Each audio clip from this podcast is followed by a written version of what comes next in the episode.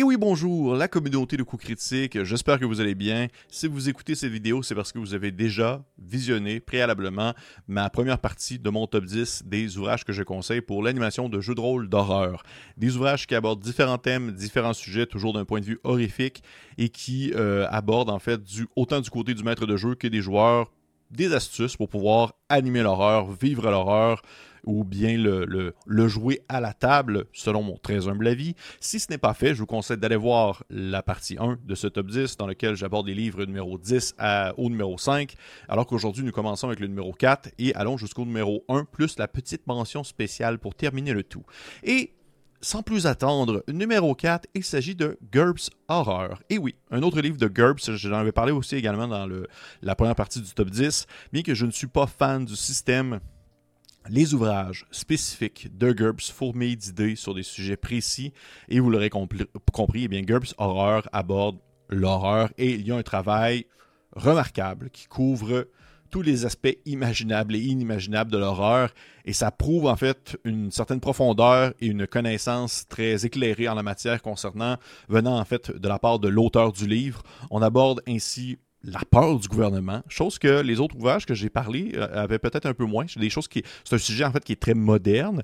Euh, le concept des zombies, les hordes de zombies, les démons qui sortent de l'enfer, les maisons hantées et bien d'autres sujets. Mais on n'est pas vraiment, en fait, encore une fois, ça ne va pas uniquement toucher le maître de jeu, alors qu'il y a aussi des sujets qui viennent plus aborder les joueurs sur comment interpréter un personnage dans une histoire d'horreur, quel type, on va dire quelle caricature, quel archétype on peut incarner dans une histoire d'horreur. Il y a un autre chapitre qui explique comment construire une histoire et comment mettre de l'avant un, antagoniste digne de ce nom, euh, l'espèce de personnage qui est beaucoup trop puissant pour les joueurs, allant à l'ennemi un peu antipathique, qui est possible de vaincre, mais qui demeure tout de même une menace assez dangereuse. Il y a un autre chapitre aussi qui fourmille d'idées sur, euh, en fait, les différentes campagnes possibles pour stimuler l'imaginaire du maître de jeu. Il y a vraiment tout, tout, tout qui est abordé là-dedans, parce qu'en fait, c'est un peu ça, GURPS, ça demeure très précis sur un seul, sujet, et cet ouvrage-là au complet, d'un bout à l'autre, ça va parler de absolument tout ce qui est possible en lien avec l'horreur, en, passant au loup-garou martien, tout ce qui se trouve entre les deux, là, euh, Dr. Jekyll et Mr. Hyde, les concepts à utiliser, et ça donne vraiment... Euh, en fait, c'est un peu difficile à, à comme synthétiser, tellement l'objectif même de cet ouvrage, c'est de montrer tout ce qui est possible de faire, autant du côté du maître de jeu que des joueurs et comment euh, prendre ce gros ensemble, cette espèce de gros bouillon et de le mettre sur la table et que ce soit digeste pour autant. un temps soit peu, en fait, autant d'un point de vue juste l'inspiration horrifique, autant vous cherchez des conseils, euh, GURPS Horreur est selon moi un livre ressource qui est très pertinent, même si vous n'utilisez pas le système GURPS. On continue avec le numéro 3. Il s'agit de la série sombre. La peur comme au cinéma de Joanne euh, Scipion. Je suis désolé si je prononce mal le nom de famille. En quelques mots, en fait, Sombre est un jeu de rôle pour se faire peur comme au cinéma. Et oui, en fait, j'allais au moins inclure un produit francophone dans le lot et sincèrement, je, je n'ai pas choisi n'importe lequel. Surtout lorsqu'on s'attarde sur l'apprentissage pouvant ressortir de ces petits ouvrages, de ces petits livrets euh, de M. Scipion et ce qui fait son bout de chemin en fait depuis 2011. Depuis 2011, Sombre existe et nous propose de jouer le cinéma d'horreur dans lequel on incarne les victimes. Chaque petit volume du jeu propose un sujet ou une manière de voir l'horreur différemment en passant par le slasher, l'horreur spatiale, l'invasion de zombies, l'horreur plus proche des teen movies. Joanne Spion en fait nous prouve, selon moi, sa grande maîtrise du sujet et sa capacité condensée, à condenser plutôt une quantité incroyable d'informations en seulement quelques lignes. Pour vrai, là, la capacité de certains auteurs ou autrices de synthétiser un maximum de propos en seulement quelques lignes, moi je trouve ça vraiment magistral et euh, Joanne Spion le fait de incroyablement bien. Pas besoin d'avoir un gros ouvrage comme d'autres j'ai peut-être présentés à, d'autres moments ou dans la partie 1, alors que ces petits livrets minuscules possèdent tout le nécessaire pour pouvoir comprendre et bien animer certains types d'horreur et comprendre la, on va la, la mentalité derrière, parce que c'est spécial. C'est présenté en de manière très empirique, ok? Comme si on lisait un compte-rendu de l'expérience de l'auteur et comme s'il faisait en fait des retours sur ses propres manières d'animer les parties ou les, on va dire, les scénarios qu'il a écrits pour les différents ouvrages et ça rend l'assimilation en fait de l'information vraiment efficace. Et je crois qu'au travers des différents ouvrages de Sombre, il y a un constat qui ressort, c'est probablement que les ouvrages qui présentent le mieux ce qu'on pourrait appeler l'horreur cinématographique. Pour du one-shot, pour du court, pour du rapide, sur le coin d'une table, vous avez juste un, carré 6 euh, par 6, comme on dit, un petit 6 pouces par 6 pouces, avec une petite feuille et un crayon, puis vous avez tout le nécessaire minimaliste, utilitaire pour pouvoir annuler une partie. Autant je trouve que ça paraît dans l'écriture, ça paraît aussi dans le visuel, dans la manière que c'est présenté, la mise en page et tout ça. Tous les conseils vont en ce sens et c'est flagrant que c'est maîtrisé euh, d'un bout à l'autre en voyant justement ce, ce que l'auteur nous propose. C'est vraiment un must du genre euh, au niveau de la francophonie, je trouve, et euh, qui mérite en fait d'être très connu. Moi, je pourrais, je, lance absolument toutes les fleurs. J'ai découvert Sombre il y a de cela vraiment plusieurs années. J'avais fait commander les premiers ouvrages jusqu'au Québec. Et euh, ça m'a vraiment ouvert les yeux sur plein de choses, alors qu'à l'époque, j'étais beaucoup, beaucoup tourné vers uniquement l'appel de Cthulhu. Et euh, c'était une belle, révélation sur en fait la simplicité, mais l'efficacité avec laquelle on pouvait mettre l'horreur de l'avant. Donc oui, Sombre numéro 3 de Joanne Scipion. Numéro 2, on y va avec un, classique du genre qui a un lien aussi avec le numéro 1, vous allez comprendre. Il s'agit de Stealing Toulouse de Graham Wamsley. C'est de nombreux jeux on s'entend de Toulouse se déroule de la même manière. Vous allez gonner des cultistes, leur tirer dans la tête, faire des rituels, empêcher la sortie d'un grand ancien. Vous allez déterrer une statuette maudite. Et ça ressemble un peu, il y a une certaine formule, il y a un certain contexte qui revient. Et en fait, le concept de Stealing Toulouse, c'est que le livre nous montre comment réinterpréter les thèmes et le genre de l'appel de Toulouse et, et autres gammes semblables. Son idée centrale est la suivante. En volant, plutôt, en adaptant et en combinant différentes idées de Lovecraft, on peut créer des scénarios qui semblent nouveaux et horribles et qui vont réinventer, sans nécessairement dire réinventer, qui vont rafraîchir un peu le genre. Stealing Toulouse prend une tournure qui est très normative afin de bien exploiter les histoires de H.P. Lovecraft à des faits de conception de scénarios pour un jeu de rôle sur table. Ça va aborder le processus d'écriture de scénario. Ça va aussi vouloir, en fait, pousser les créateurs et créatrices à réfléchir à ce qui est nécessaire de mettre de l'avant d'étudier et sur quelle corde horrifique jouer pour engager et maintenir l'implication des personnages et des joueurs dans une histoire. Il y a des commentaires en plus en parallèle à euh, les propos même de l'auteur ou d'autres créateurs qui euh, œuvrent dans le milieu de l'horreur viennent euh, proposer aussi leurs expérimentations, leurs conseils personnels, leurs propres avis sur certains sujets qui peuvent des fois, un et l'autre, se contredire parce qu'au final, il n'y a pas vraiment de il n'y a pas une seule vérité. Il n'y a que plusieurs vérités dans, l'interprétation de ce qu'on peut faire de quelque chose qui est reconnu et dire, assez popularisé comme l'appel de Cthulhu.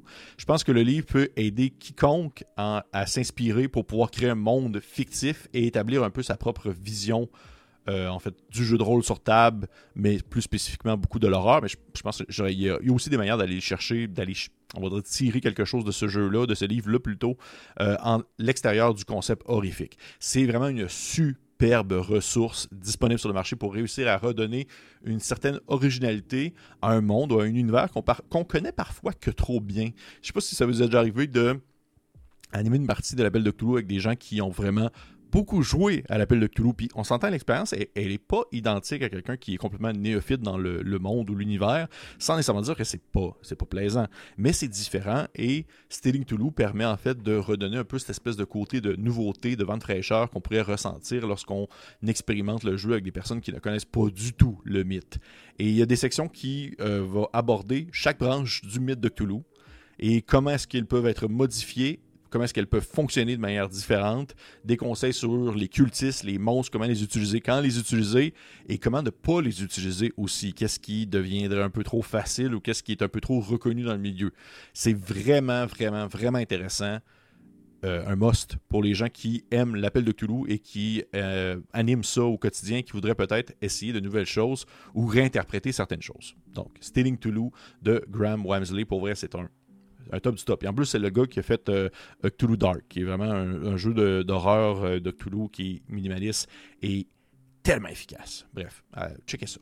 Façon, tout est dans la description de la vidéo. Les liens qui mènent aux différents livres que je mentionne sont tous présents dans la description de la vidéo. Et mon numéro 1, Silent Legion de Kevin Crawford. Encore une fois, vous allez voir, ça fait un lien avec le numéro 2, avec Stealing Toulouse, parce que ça aborde les jeux d'horreur Lovecraftiens, qui sont légion, car en a tellement, avec le Call of Toulouse en tête, euh, Trail of Toulouse, Toulouse Dark, Toulouse Hack, Mythos World, euh, il y en a plein d'autres. Il y en a plein, plein, plein. Là. Toulouse Tech, euh, Toulouse Apocalypse.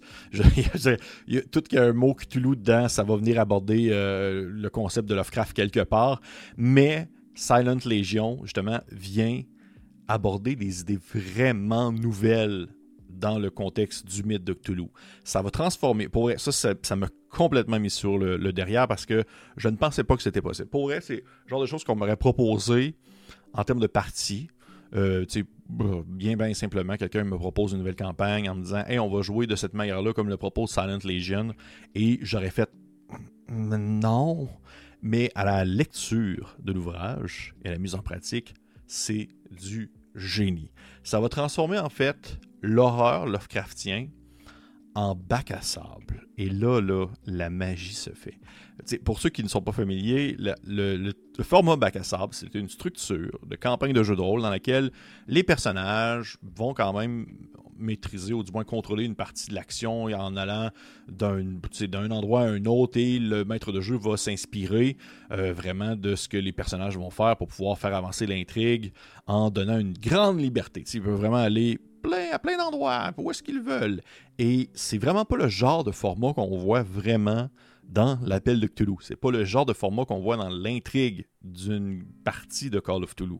Mais l'affaire, c'est que ça va réduire le, Silent Legion, qui est un jeu au complet. C'est pas juste un, euh, c'est pas juste un livre de conseils. C'est un jeu qui possède son système, qui possède ses mécaniques, mais qui est tellement utile, même si vous n'utilisez pas les mécaniques proposées dans l'ouvrage, comme tous les ouvrages en fait de Kevin Crawford, sont tout utiles sans leur système de jeu. Ça va en fait réduire l'horreur Lovecraftien à des composants. Et on va placer en fait ces composants-là sur des tableaux. Puis on va fournir en fait différents conseils sur la manière de composer, de combiner plutôt ces différents éléments-là disparates pour en faire des nouveaux, en fait, pour en faire en fait, pour créer en fait une histoire horrifique à la Lovecraft c'est avec le degré de détail à laquelle les différents tableaux et les composants sont décrits. Par exemple, c'est quoi la créature? C'est quoi euh, Qu'est-ce que la créature veut? Est-ce qu'il y a des, gens qui vont euh, prier la créature? Est-ce qu'il y a des cultistes qui vont prier la créature? Et ça va nous faire créer une espèce d'arborescence qui va se combiner pour offrir une expérience qui va être renouvelée à chaque fois et qui va être en même temps générée un peu de manière aléatoire, mais le nombre de détails dans l'ouvrage permet tout de même à ce que ça se tienne et qu'il y ait un sens. Et ça va jusqu'au monstre individuel avec des règles pour créer des sorts magiques, des cultes, des artefacts, des décors de jeu.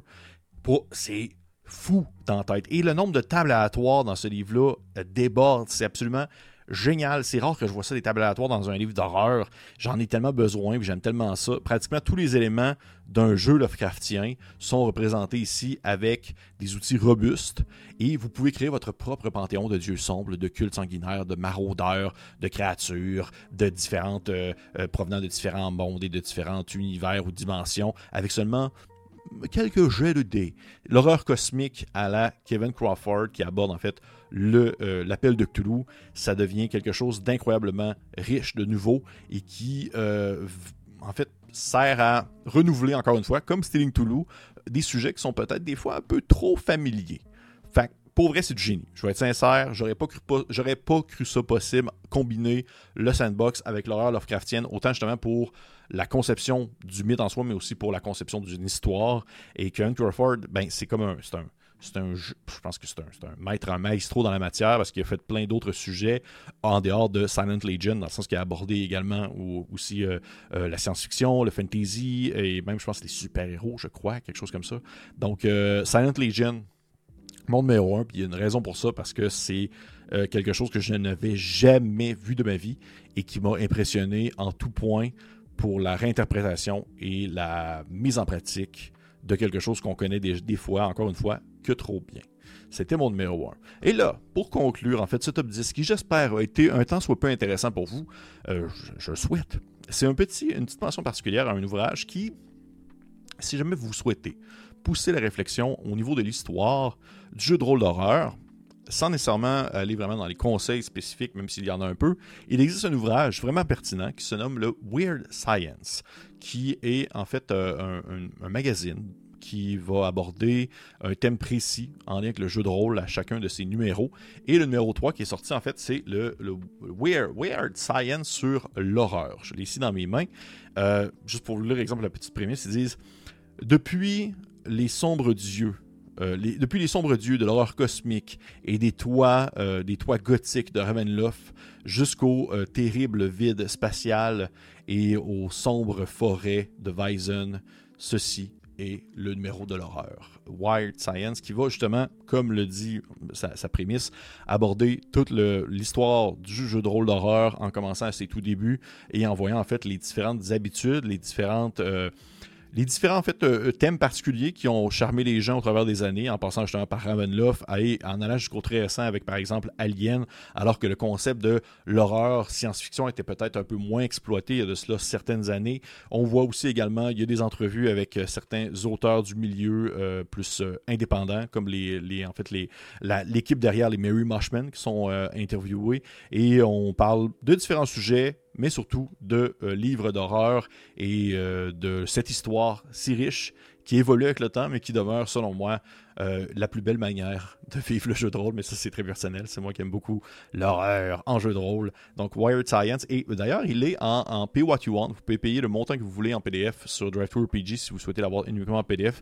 Mais il est aussi possible de l'acheter physiquement. C'est un fichu de beau livre. En plus, tout est en couleur. Tout est en couleur dedans avec euh, des, belles illustrations provenant de différents auteurs un peu partout dans le monde, de différents artistes. Et euh, super intéressant. Donc, c'était mon petit mon petit mention spéciale sur un ouvrage qui aborde le jeu de rôle d'horreur sans pour autant être un, jeu de rôle, euh, sans pour être un jeu de rôle ni un guide de conseils. C'est plus informationnel, donc Weird Science, le numéro sur l'horreur. Alors, j'espère que vous avez apprécié ce top 10. Pour ma part, j'ai adoré le faire.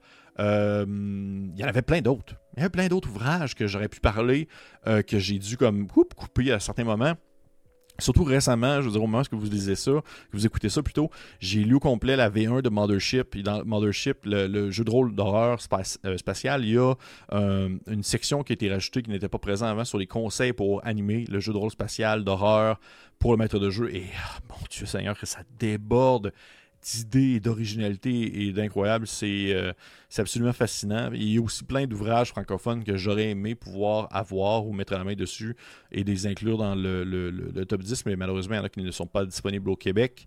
Et euh, si jamais je serais curieux de savoir, vous, de votre côté, quel ouvrage, et là je, je, vais être assez spécifique, est-ce que vous avez des ouvrages qui euh, sont pour vous des sources d'inspiration pour animer le jeu de rôle d'horreur sans pour autant être surtout justement du niveau des conseils, au niveau de euh, l'apprentissage, la mise en pratique. Est-ce qu'il y en a qui des ouvrages qui viennent vous, vous titiller ou vous euh, impressionner un peu plus à ce niveau-là? Je serais curieux de le savoir. Si jamais ce n'est pas fait, bien sûr, je vous encourage de liker, vous abonner à la chaîne. Toujours, toujours s'abonner à la chaîne si possible. Ça serait vraiment chouette. Et pour les autres, on se dit à la prochaine.